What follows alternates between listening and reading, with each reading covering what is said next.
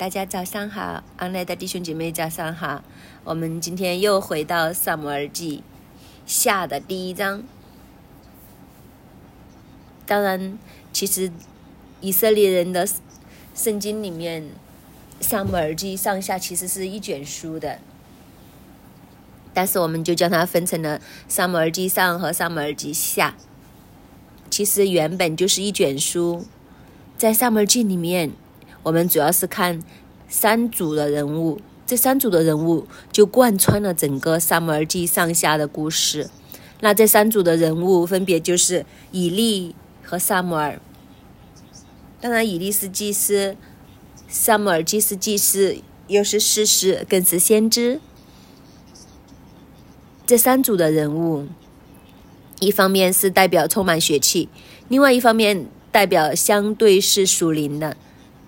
所以你看见以利和萨姆尔的分别，第二组人物就是比尼拉和哈拿，属血气的比尼拉，属灵的哈拿。然后第三组人物就是扫罗和大卫，两个都是耶和华的收膏者，但两个相对来讲，一个是比较更加属血气，一个就比较属灵。那这三组的人物其实就形成了鲜明强烈的对比。我们今天来到《萨姆耳记下》的第一章的时候，扫罗就已经离世了，大卫准备要做王，也是在这两个王当中，我们来看这两个王，他们的分别在哪里？两个都是受高者，两个的选择了很不一样的人生，在这个不同的选择里面，一个是属血气多一些，一个是属灵多一些。那这两个不同的这样的选择的时候，同样是受膏者，但他们带来的结局又有一些什么不一样呢？他们的心态，他们做抉择，他们选择的时候，他们的价值观又有一些什么不同呢？我们今天就从大卫身上来看，他和扫罗有很不一样的价值观，也因为这个价值观。让大卫走上他人生里面的另外一个辉煌阶段，也对我们今天来讲是一个很大的提醒，就是我们今天又是用什么来做决定呢？我们里面的核心价值系统又是什么呢？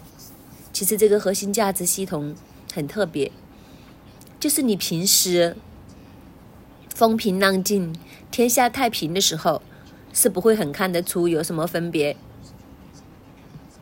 其实这些的核心价值，就是在我们的人生的重大关口里面的时候，就能看得出来。这也值得我们去思想。我们问自己：当我们面对一些重大关口的时候，我们的核心价值系统又是些什么呢？我们在扫罗身上看得很清楚。当他遇到一些人生重大关口的时候，他的核心价值是什么呢？他的核心价值就是他的王位。其实，当然，他的王位所代表的就是世界。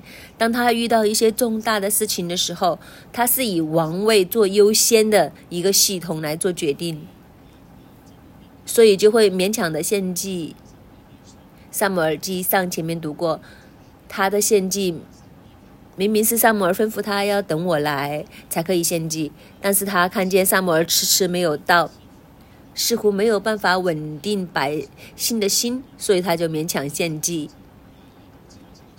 知道自己做错事了，要抓住萨摩尔说：“帮我演场戏啦，在百姓面前，让我在百姓的面前得尊荣。”他所有的呃价值系统都是以百姓为先，以他的王位面子为先，就是他要打造一个太平的盛世，他要将自己。他很看重的是自己外在的包装，让自己很有面子。对他来讲，认罪是很难，因为认罪要放下面子，放下身段。他没有办法接受的就是，作为一国之君，怎么能在百姓面前认罪呢？今天也是，作为一国之君，在百姓面前认罪，他心里面就会觉得，以后哪里还会有人来尊重我？谁还会看重我？那我的统治权、我的王位、我的面子、我外在的包装就会受很大的影响。所以其实他一生都是在选择用面具来遮掩自己的真实自己。这就是扫罗。那我们今天就要来看，那大卫又是怎样呢？所以我们就用一个这样的背景来进入萨姆尔记下。萨姆尔记下分段可以是第一节到十一节是一个大段落，讲到扫罗的死讯传到大卫的耳中，十三到十六节是一段。大卫对报信的人的回应，最后十七节到二十七节，就是这一首大卫所做的功歌，也可以做叫做英雄之歌。我们先看第一个大段落：扫罗死后，大卫击杀亚玛利人回来，在喜格拉住了两天。第三天，有人从扫罗的营里出来，衣服是猎头蒙灰尘，到大卫面前伏地叩拜。这是什么时候呢？就是这个时候，扫罗已经战死了，大卫也击杀了亚玛利人回来。我们从这里算算时间，在喜格拉住了两天，第三天这个人来了。当我们知道第三又提到第三天，很多时候神工作的时候，一个转接的时候，神掌权的时候，但是对大卫来讲。也就是大卫要起来做王的时候，因为扫罗已经过去了，所以新的王要兴起了。其实对以色列来讲，是一个王朝更替的时候，是一个时代转变的一个时候。但是我们数数手指，大卫从战场上面被亚基王赶回来，回到喜格拉，发现他的妻儿被掳。他追赶了一个通宵，将他们救回来，然后做了两天。第三天的时候，这个报信的人就来了。其实这个报信的人从战场来到大卫所在的地方，大概都需要几天的时间。如果跑得太急的话，呃，两个地方，喜格拉和基列波山其实是相差很远，很要差不多四天的路程。也就是说，大卫打赢亚玛利人，将他的妻小抢回来。其实那时候差不多真正是扫罗阵亡的时候，其实是差不多同一时间发生，可能是同一天都不一定。然后将这个消息吃了四天才来到喜格拉来，来到大卫的耳中。所以你看见这个图画也很特别。扫罗那边是惨败阵亡，但是大卫在四天前对于掳走他们的那些人这一场的战争里面，他是大获全胜，而且得到很丰富的掠物、战利品等等。所以你看见，真的一个是旭日东升，一个是夕阳。我们在上面机上都有分享过，大卫的身体都不一样。大卫打败亚玛利人，得到这些战利品的时候，他不再躲藏，他走出来去送礼给他周围的人，送给他那些帮助他的人，一个王者的气派声量，这样去展现出来。所以你看见，在一个很奇妙的、一个很大的对比的图画，大卫就是越来越向上。扫罗就越来越向下，甚至在这个时候，扫罗去到他人生的最低的地方，大大的战败，甚至阵亡在非利士人的手中。所以去到第三天的时候，有一个人，这个人从扫罗的营里面出来，他的打扮就是撕裂衣服，头蒙灰尘，到大卫面前来伏地叩拜。衣服撕裂，头蒙灰尘。你看见这样的造型，这样的身世，就已经知道不会有什么好事。所以圣经写的很清楚，当这个人一来的时候，就知道他带来的一定是一个噩耗，他所带来的一定不是一个好消息。这个人就来到大卫的面前。第三节，大卫问他说：“你从哪里来？”他说：“我从以色列的阵营逃来。”大卫又问他说：“事情怎样？请你告诉我。”他回答说：“百姓从镇上逃跑，也有许多人扑倒死亡。扫罗和他儿子约拿丹死也死了。”大卫问报信的少年人：“你怎知道扫罗和他儿子约拿丹死了呢？”报信的少年人说：“我偶然到基利波山，看见扫罗伏在自己的枪上，有战车、马兵紧紧追随他。他回头看见我，就呼叫我说：‘我在这里。’他问我说：‘你是什么人？’我说：‘我说我是亚玛尼人。’他说：‘请你来将我杀死，因为我痛苦抓住我，我的生命尚存。我准知。’”他扑倒必不能活，就去将他杀死，把他头上的冠冕、臂上的镯镯子拿到我主这里。大卫就撕裂衣服，跟随他的人也是如此。而且悲哀哭号惊死到晚上，是因扫罗和他儿子约拿丹，并耶和华的名以色列家的人倒在刀下。这个人撕裂衣服，头蒙灰尘，走到大卫的面前，所以大卫已经知道。一定有坏消息要来了，所以就问他你是从哪里来的？他说我是从以色列的阵营逃出来。其实问到这里，大卫已经心知不妙了。也就是说，以色列一定打败仗了。只不过问题就是，这个人报过来的信息差到什么地步呢？究竟他要讲的内容是什么呢？肯定是已经打败仗了。所以大卫就在问他事情怎样，请你告诉我。我想这个时候大卫的心情都很激动，知道已经大事不妙了。但是不妙到什么程度呢？究竟我们输的有多惨呢？那你报信是报些什么呢？所以这个人就回答他说：“百姓从战上逃跑，有也有许多人扑倒死亡。扫罗和他儿子约拿丹也死了。”原来这个人要来报的信，不单只是告诉他以色列人大大的战败。而且扫罗和约拿丹王子都战死了，所以大卫就问这个报信的少年人说：“你怎么知道扫罗和他儿子约拿丹死了呢？为什么要再问这个问题呢？”我想大卫心里面他都不相信，为什么扫罗和约拿丹会死呢？你又是怎么知道的呢？其实意思就是你肯定，你肯定他们已经死了。所以他想清楚这件事情的始末。呃，大卫不是很相信扫罗会战死，为什么呢？因为在大卫的心里面，他对神的信心和信靠不是一般人，他是非常强大。所以你想想，他牧羊的时候，狮子熊他从来都不惧怕，因为他知道神会保护他。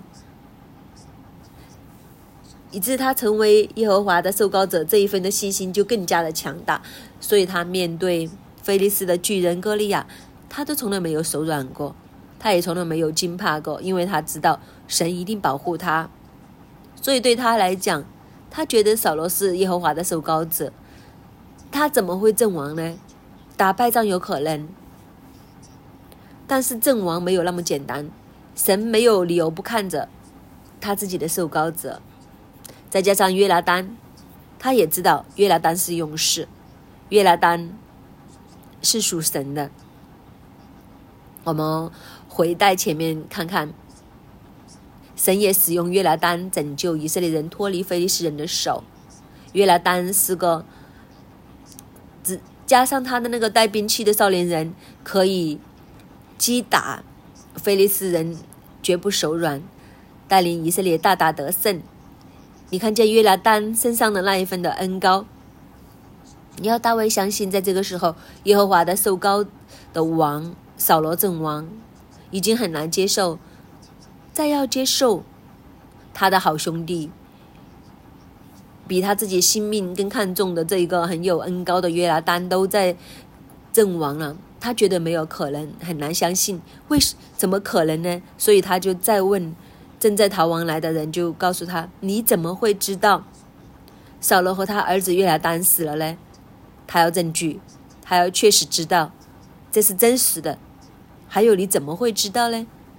随着这个报信的少年人就说：“我偶然去到基列波山，看见扫罗伏在自己的枪上，有战车马兵紧紧跟追随他。”他讲了一番这样的话。其实这一段的话是什么意思呢？就是我偶然看见的，他已经受了重伤，他都知道自己命不久矣了，就叫我杀了他，所以我就杀了他。杀完他之后呢，然后这个少年人就加了一些，我就将他的冠冕，头上的冠冕和手上的镯子就拿到我主这里。当然，我们明白，头上的冠冕和手臂上面戴的那个手镯，其实这个就是以色列君王的标记。就是他在手臂上面会有一个金环套住，头上也有一个冠冕，所以你离得很很远，你就可以看见这是王，和以前中国的皇帝一样，就是皇帝有一个特定的打扮，所以让你在众人当中都可以看见他。比如中国古代的皇帝，只有皇帝可以用明黄色，所有的百姓都不可以用那个特别的黄色。所以，只要他在人丛中，你看见那个金灿灿的，都你都知道他是王。最少了也是一样，他身上有王的打扮。这个报信的人就将这两件的信物带到大卫的面前。当大卫一看见他拿出这两件东西的时候，就知道扫罗真的没有了。否则的话，你怎么可能拿着这两样东西呢？当然，问题就是。这个少年人为什么要说谎呢？明明就不是他下手杀扫罗的，扫罗其实是叫他拿兵器的人将他杀了，免得他落在免受割礼的人手中。但是这个拿兵器的少年人不敢下手，扫罗就自己跳进自己的刀上面负刀而死。其实如果这个人照着本来的来讲的话，都是说哦，我将这个信息报给你，其实他都是报信有功的。但是这个人不单止报了扫罗的死信，他还要将这两件信物拿到大卫的面前，然后最要命的就是他要自己编造一个故事，就是这个故事就是我杀死扫罗的，然后将这个冠冕和这个配饰就拿到你的面前。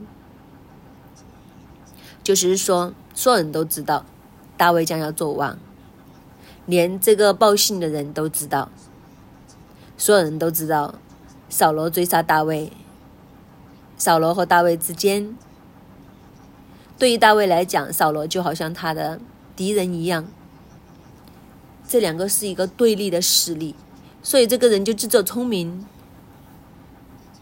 所以他就是不单指我要领报信之功。更加要告诉他，我是帮你的，我是忠心于你的。所以你看看，我一杀了扫罗，就马上将他的皇冠和他的镯子拿过来。你不知道省了多少时间。这个皇冠也是一个代表性的东西，就好像以前的中国人改朝换代的时候，前朝的玉玺带到你面前，省了很多功夫。所以他将这两个信物带到大卫的面前。然后编造了一个这样的故事，他认为应该会拿到更多的赏赐。当然，他这个行为所出于的是一个贪心。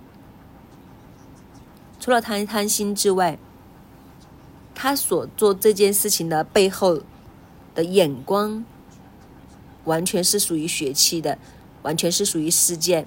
但是一个属于世界，属于血气。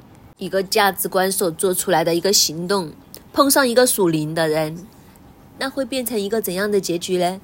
就是这个报信人的结局了。首先，他就用了很多心机来讲说谎话，为了要拍大卫的马屁。这个小插曲也让我们来反省，也让我们看到了拍马屁能不能行得通呢？这个很特别。如果对方真的是一个属神属灵的人，拍马屁其实是行不通的，因为属灵的人参透万事。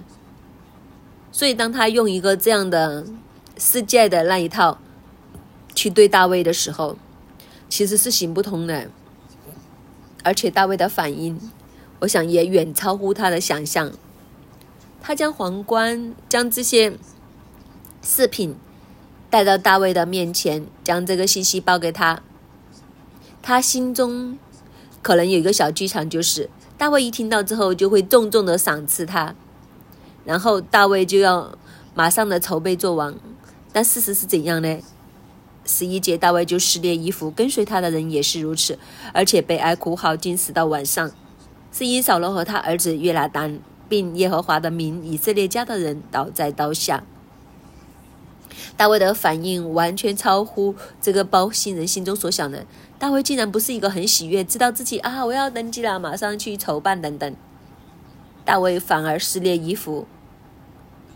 跟随大卫的人看见他撕裂衣服，他们都撕裂衣服，而且他们都悲伤哭号，惊死到晚上。就是他们的反应，就是完全以这个为噩耗。他们就哀悼，他们就悲伤。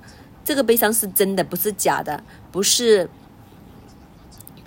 表演出来的，而是发自内心的悲伤。因为扫罗和他的儿子约拿丹，还有以色列的家人都倒在刀下。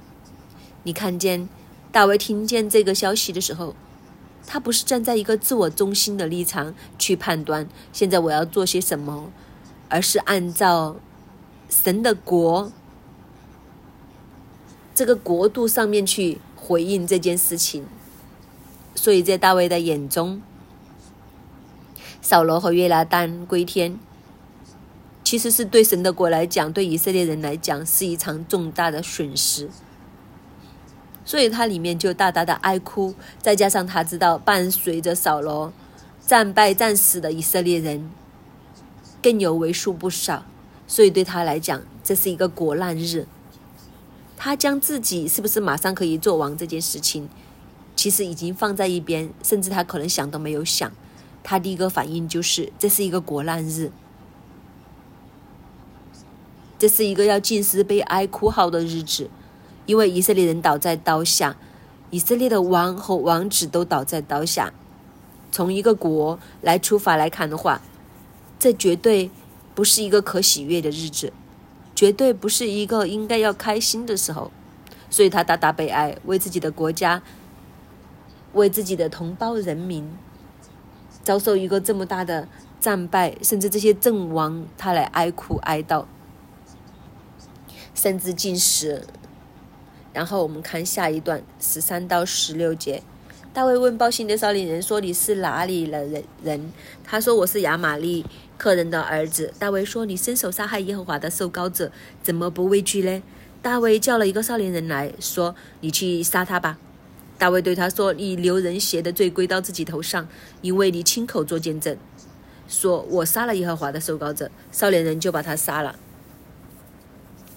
十三节。大卫就问这个报信的人：“你从哪里来？”其实大卫知不知道啊？知不知道他是哪里人？如果我们刚刚细心一点的话，就是这个报信的人在第八节说什么？他问我说。我是亚玛利人，他前面报信的时候已经报上他的名号，已经说他是亚玛利人。不过在这个时候，大卫又再问多一次：“你是哪里的人？”他说：“我是亚玛利客人的儿子。”这个客人原文就是寄居，原来他是亚玛利人，寄居在以色列人当中，所以其实他是外族人。但是问题就是，大卫为什么要再问多一次呢？其实大卫都要问清楚，究竟你是什么人？如果这个人是以色列人，不知道大卫会不会有不同的做法？因为以色列人都是自己人，都是自己的骨肉之亲，所以我想他第一次听到他讲的时候，已经对亚玛利人的身份有一些印象。况且这个时间也很奇怪，因为大卫在这个时候住在喜格拉，他刚刚就是从亚玛利手中将他被掳去的妻儿抢回来，大大的击杀亚玛利人。得着很多战利品啊！你现在来报讯的又是亚玛利人。亚玛利人和以色列人本来就是仇人，不知道为什么这个亚玛利人又可以寄居在以色列当中。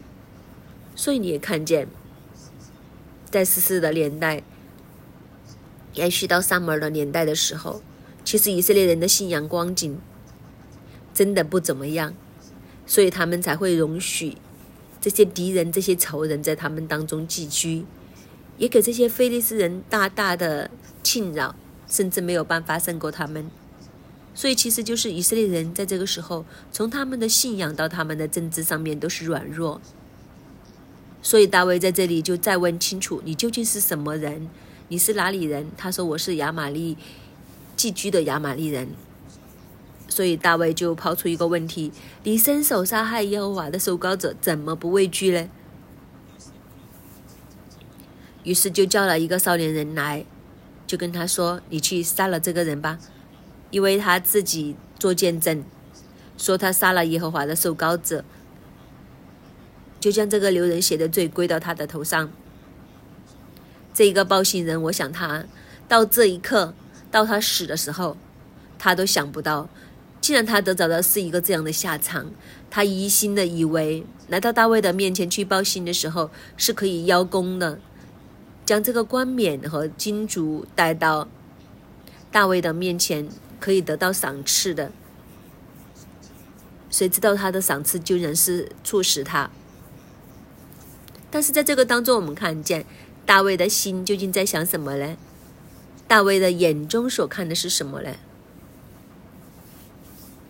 这个少年人他错判的原因，是因为他用世界的眼光来看，他可能以为大卫和扫罗都是差不多。每一个做王的心思都应该差不多。如果这个情形情形调是反过来的，他将这个信息报给扫罗的话，我想扫罗可能马上就赏赐他，急不可待的戴上皇冠，穿上那个金镯。但是可惜他所报信的对象是大卫，大卫的反应和他心中所想的完全是一百八十度的相反。因为在大卫的眼中所看的不是自己个人的荣耀，不是个人的得失，不是自己个人的利益。也就是说，在这件事情上，在这个时候，大卫不是那个以自我为中心的一个一个价值观的系统里面运作，相反，他是以神国为中心。他自己三番几次的，其实有机会下手去搞定扫罗，他都不敢动手，他也阻止他身边的勇士动手。这是两个层次，自己不动手，但其实人很有趣。我们有时候会这样，我们自己不下手，但是我们会很狡猾的叫别人去动手。其实很简单，有一次有机会下手去害大卫的时候，其实他身边的勇士要出手的，他只要不拦阻，或者是呃小不用那么用力的拦阻，事情就已经成就了。但是大卫不是这样。他自己不但不下手，他也极力的阻止他身边的勇士下手，所以在他的眼中，他认为没有人可以下手害耶和华的受膏者，就算他不尊重扫罗，他都要尊重神的恩高。在大卫的心中，真的是打狗都要看主人，所以问题就在这里，他自己不敢下手，他也阻止他身边的人下手，但是今天这个报信的人。他说他下手杀了耶和华的受膏者，斩了扫罗的头，还要将信物带到大卫的当前。所以大卫就问他一个问题：你下手的时候，你不害怕吗？我都不敢下手，你敢下手？我身边的勇士没有一个人敢下手，你竟然今天告诉我你下手将耶和华的受膏者杀了，所以在这里你就看见。大卫的心和扫罗的分别，扫罗一心看的就是以自己的荣耀，以自我为中心，但是大卫却是看神的国度，看神不是看自己，所以他就跟少年人讲了这番话，然后就叫人杀了他，因为他说你自己亲口讲的，你自己亲口作证说你杀了耶和华的受膏者，我想这个报信的人到这时候已经哑口无言。百口无莫辩，自己自己讲的好像真的一样。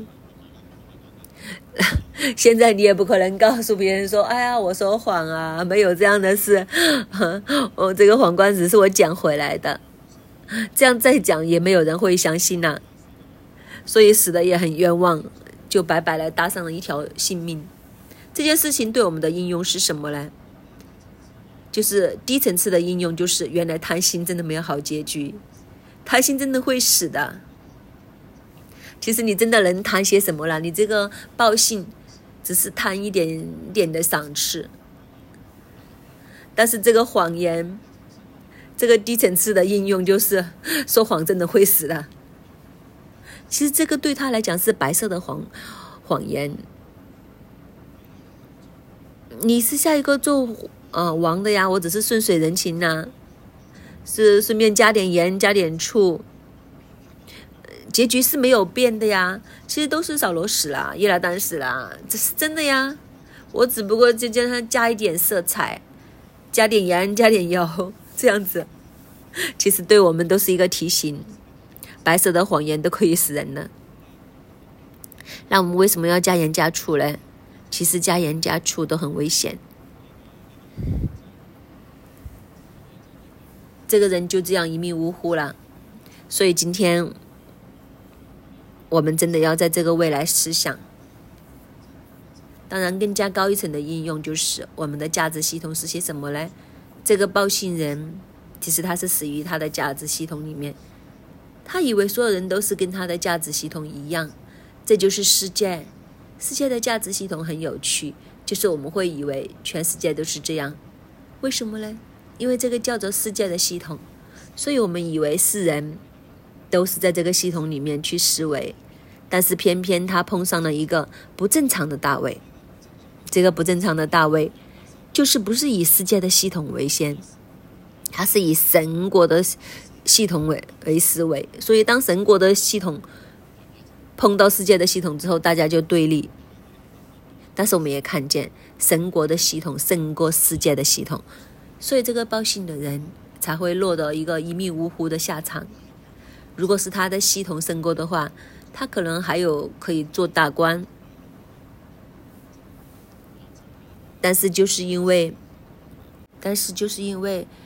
神国的系统胜过世界的系统，所以他赔上了自己的性命，就救我们的心中的那个系统。特别是当一些的大事、一些的关口出现的时候，我们是用哪一个系统来运作呢？我们来看最后一段十七节到二十七节，大大卫杀了这个报信人之后，十七节，大卫做哀歌。调练扫罗和他儿子约拉丹，而且吩咐这歌教导犹大人。这个名叫公歌，写在亚萨尔书上。以色列啊，你尊荣者在山上被杀，大英雄何进被杀被死亡。不要在加特报告，不要在亚斯基伦街上传扬，免得菲利斯的女子欢呼，免得未受割礼之人的女子惊夸。基列波山呐，愿你那里没有雨露，愿你田里无土产可做公物，因为英雄的盾牌在那里被污丢弃。扫罗的盾牌仿佛未曾抹油，约拿丹的弓箭飞流敌人的血退缩，扫罗的刀剑飞破勇士的油不收回。扫罗和约拿丹。或是相约相爱，死时也不分离。他们比鹰更快，比狮子还强。以色列的女子啊，当为扫罗哭号。他曾使你们穿朱红色的美衣，使你们衣服有黄金的装饰。英雄何进在镇上扑倒，约拉丹何进在山上被杀。我兄约拉丹呐，我为你悲伤，我甚喜悦你。你向我发的爱情非奇妙，非常过于妇女的爱情。英雄何进扑倒。占据何尽灭没，大卫就起来做了一首的哀歌。这首哀歌目的是要来吊念扫罗和他儿子约拿丹，而且他吩咐将这首歌来教导犹大人，就是让整个犹大支派的人都懂得会唱这首歌。犹大支派在以色列众支派是最会敬拜赞美的一个支派。犹大支派的名字就是敬拜赞美。因为他自己本来就是犹大支派，所以他就教导这些犹大人，为扫罗和约拿丹唱起这一首的歌。每当他们唱这首歌的时候，就是来吊念扫罗和他儿子约拿丹，也将这首歌写在亚萨尔书上。亚萨尔书可能是一个诗歌集，不过现在已经失传了，所以已经找不到。不知道它里面还有一些什么样的歌。这首公歌就在亚萨尔书上被记录，就是叫以色列这样子存下去。其实这首歌的名字叫公，因为它是一首歌，就叫做公歌。原文就是一个字，就是这首歌叫做公。为什么叫做公呢？大卫最深刻的印象就是约拿丹手中的弓。约拿丹手中的弓，不单只是神国的利器，带领以色列人大大得胜。其实大卫到今日还有命可以存留，和约拿丹手中的弓也是有关联的。因为当年约拿丹和他报信的时候，就是用他的弓写出字来，然后通风报信，告诉大卫你要逃亡了。告诉大卫你要走啦，否则的话你必定死在我父的手中。所以约拿丹的功是拯救之功，救过大卫。所以约拿丹和大卫写的这首歌就叫做《功》。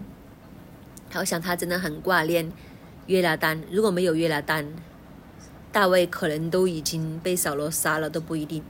所以对他来讲，他的情谊是让他非常记挂在心头的。这首歌的内容就是：以色列呀，你的尊荣者在山上被杀，大英雄何进死亡？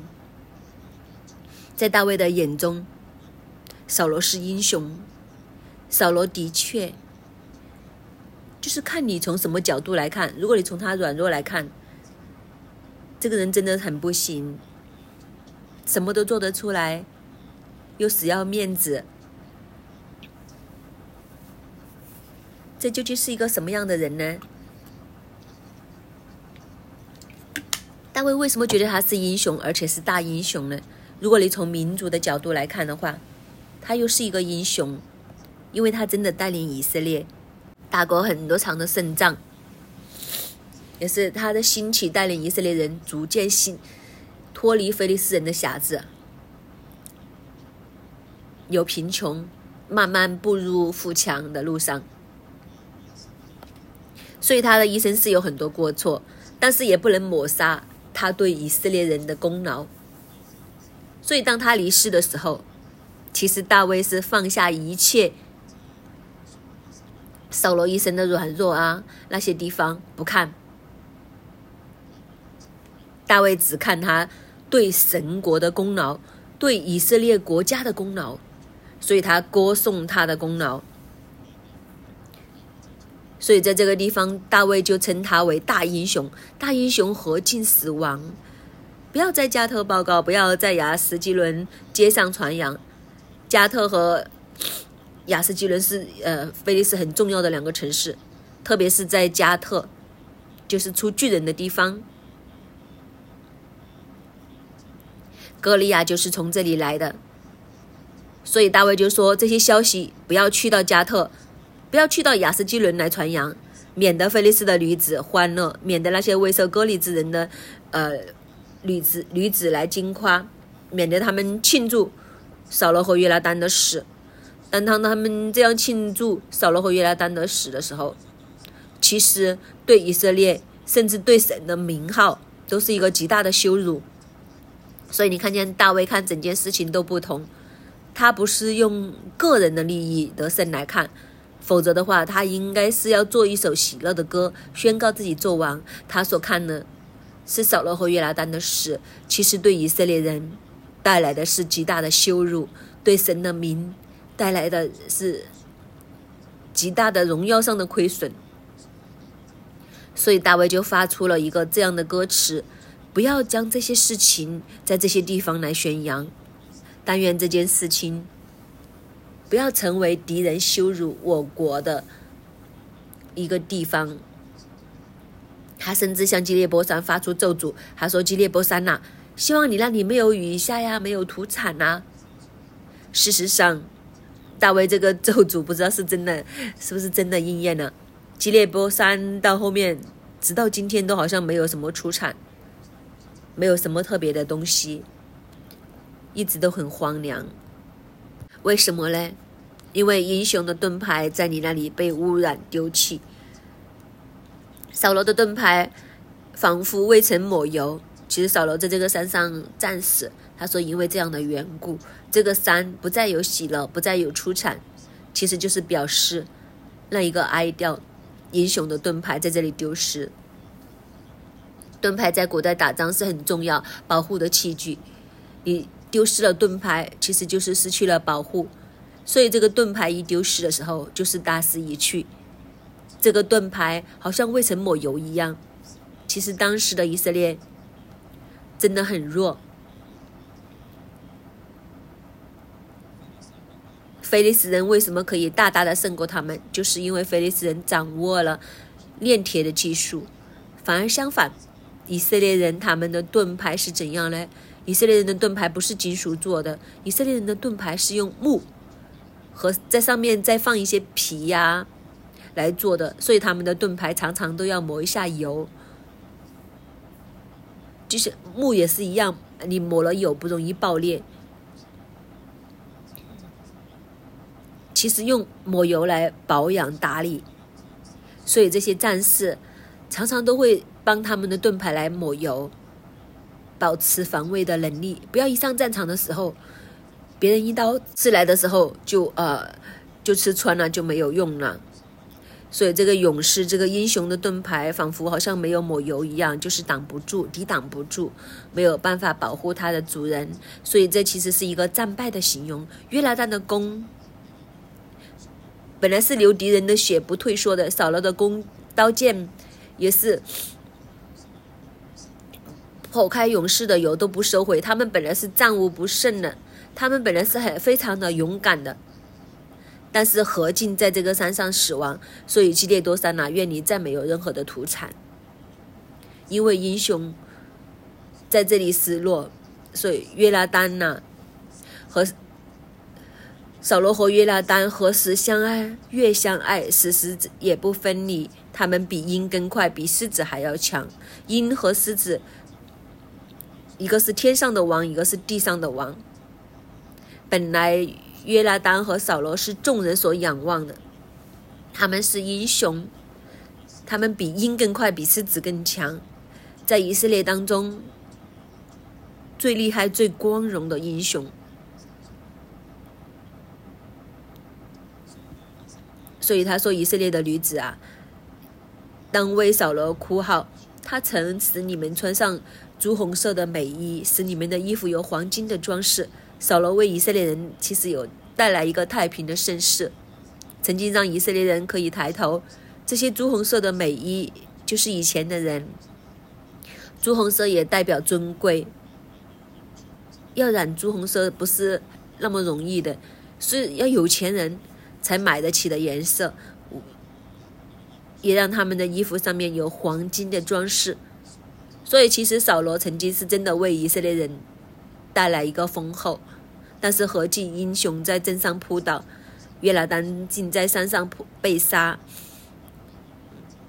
当然，他特别挂念的就是约拿丹，约拿丹和他之间甚至有胜过爱情的爱，就是如果不是约拿丹的话，大卫今天可能都很悲哀，所以他再一次的哀掉，英雄何进扑倒。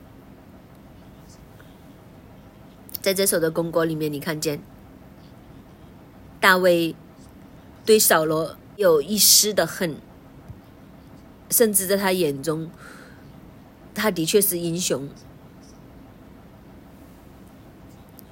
同时失去了两位的大英雄，这也是这首歌里面要凸显出来的。今天对我们来讲的时候，其实你看见大卫在这里，他的心里面。完全胜过苦读、埋怨和恨，这种的饶恕是非常的深沉。我想也是这种的饶恕，让神更加的喜悦大卫。今天我们的人生又是怎样呢？我们的价值系统有没有这一份的饶恕在里面？其实就是因为大卫这一份的饶恕，所以他的身量、他的心胸宽广，也都是因为这样，他更加的具备做王的条件。他自己也是一个得胜的人，所以我们今天都要问我们自己：在我们的系统里面，有没有这种饶恕的胸襟和胸量呢？神喜悦这一份的胸襟和胸量，愿主帮助我们，让我们都得着这一份属天的价值，让我们所做的、所决定的一言一行，都不是跟随这个世界的系统，我们要走的就是这一个属天的系统。愿主帮助我们，阿门。神你作王。神，你作王，弟兄姐妹，让我们今天在灵里面来思想。大卫今天为什么可以在一直追杀他的人灭亡之后，他可以做哀歌？因为大卫知道耶和华作王。圣灵，我们呼求你来到我们当中，帮助我们思想。主要是的，我们很想。要这个神国的胸襟，我们很想有这个声量，主要我们就会想：为什么大卫可以不幸灾乐祸？怎么可以不苦读、不怨恨、不批评？可以这样放手呢？因为大卫一直都知道，真正的王是耶和华。主要在我们的生命里面，同样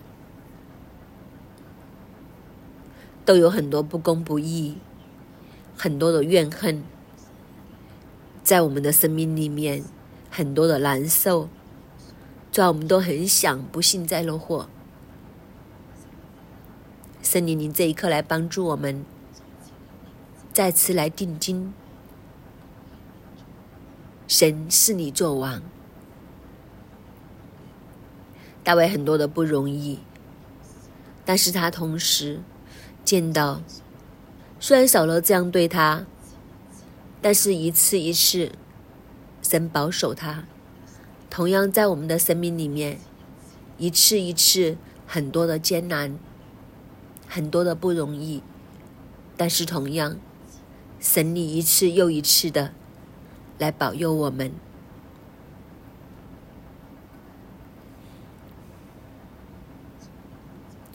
主，我们今天就要来思想，神，你让大卫面对亚玛利人的战争上面得胜，亚玛利人所掳去的财物，大卫全都夺回，而且救回他两个妻子。凡亚玛利人所掳去的，无论大小儿女财物，大卫都夺回来。没有失了一个。神你作王，神你顾念我们，弟兄姐妹，好不好？这个时候，我们将我们的眼目不是定睛在追杀我们的人，让我们定睛在神怎样保守我们，一次又一次，让我们再一次认定我们的一生。是在神的手上。从我们的童年，我们在学校，我们在工作，一切的一切，神你一次一次，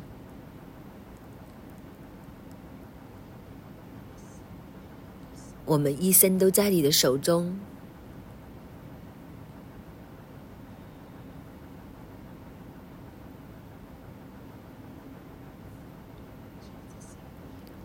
主啊，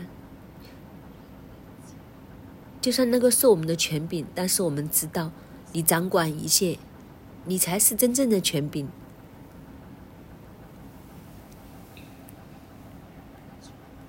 主啊，同样，你都使用这些不完美的权柄，去做成你要做的工，就等于扫罗他在以色列的里面。他领军出征，当中让百姓可以得到丰富的供应。同样，在这些不完美的权柄里面，你同样使用他们，做成你要他们要做的工。主啊，我们今天要换一个眼光，主你来帮助我们，我们都要有大卫这样的胸襟和眼光，因为大卫以神为中心。主啊，我们今天同样，主啊，我们的眼光要与你对齐。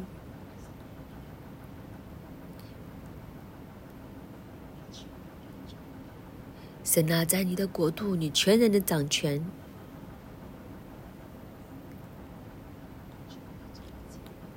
主，我们要再一次来认定你。当我们知道一切都在你的手上。你才是我们真正的对手的时候，主，我们就可以放手，主，我们就可以不幸灾乐祸，主，我们就可以不需要在苦读与恨的里面，因为我们去数算，你是恩待我们的神，你是让我们得回如物的神。你是挽救我们的神，因此我们不需要和人去计较，我们可以放手，我们可以饶恕，因为神，你是真的恩待我们、眷顾我们、真正保护我们，你是我们的保障。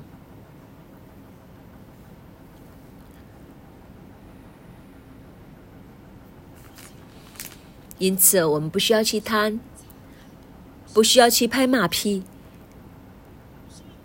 不需要说谎，不需要隐瞒，因为我们的好处不在你以外，我们的赏赐是从你而来。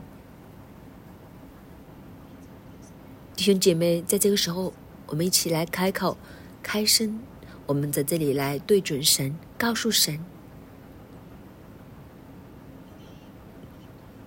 一些我们过不去的人，我们今天愿意放手。我们都不要用世界的方法去贪，去拍马屁，因为真正祝福的源头是在你的里面，我们真正的宝藏是在你的里面。我们来开声为自己的心来祷告。我们感谢你。接着《萨姆尔记下》第一章，你来帮助我们每一个，不需要用世界的方法，只需要单单来认定你。当我们认定你的时候，我们的心胸可以不一样，我们的眼界可以不一样。祝你。怎么样帮助大卫有这个身量？圣灵，我们今天同样要来拥抱你，要来求你，你来帮助我们，让我们同样有大卫的身量、大卫的眼光，因为我们同样愿意和大卫一样，以你为我们的中心，我们生命的中心，我们家庭的中心，社会的中心，甚至。我们国家的中心，无论有一些什么样的状况，我们知道你看住，你保守，主要让我们不是做一个苦读的人。当我们有你的时候，我们就可以在一个感恩的里面，我们可以在神明树里面。主，我们感谢你。大卫称赞扫罗是英雄，弟兄姐妹，今天好不好？我们都同样，让我们用不一样的眼光，我们去看过去让我们觉得很难过、很不容易的人。今天我们在神的面前为他们开口，我们来祝福，主，我们来宣告，愿神你的心意去成就。主要是的，扫罗在国家里面是英雄，是你所拣选，他是耶和华的受膏者。主要让我们有不一样的眼光，不是在世界的里面，而是在神国的眼光里面。主要让我们可以和大卫一样，成为合你心意的人。主，我们感谢你，听我们的祷告，奉主耶稣基督的名，阿门。萨摩尔记下第一章十四节，大卫说：“你伸手杀害耶和华的受膏者。”怎么不畏惧呢？十七节，大卫作哀歌，到扫罗和他儿子约拿丹，且吩咐将这歌交到犹太人，这名叫公歌。大卫的胸襟，大卫的眼光，他眼中所看重的，扫罗受膏者的身份，其实背后所看重的是神。在大卫的生命里面，神是最重要的，所以他看重扫罗的性命。当扫罗日的时候，他做公歌吊念扫罗。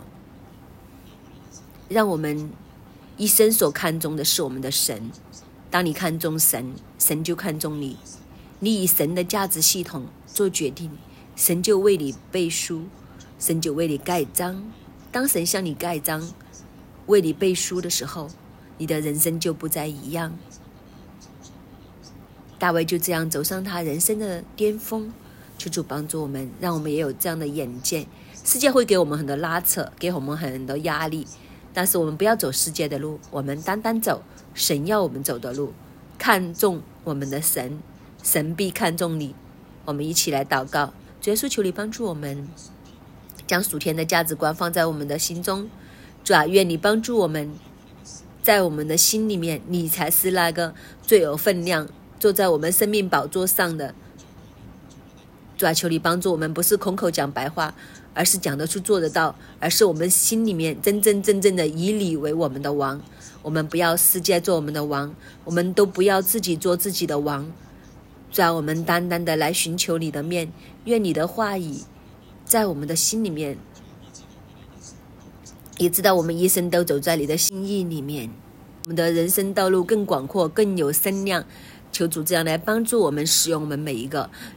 主，我们感谢赞美你，听我们的祷告，奉主耶稣基督的名，阿门。感谢主，我们今天的晨祷就到这里，愿主祝福大家。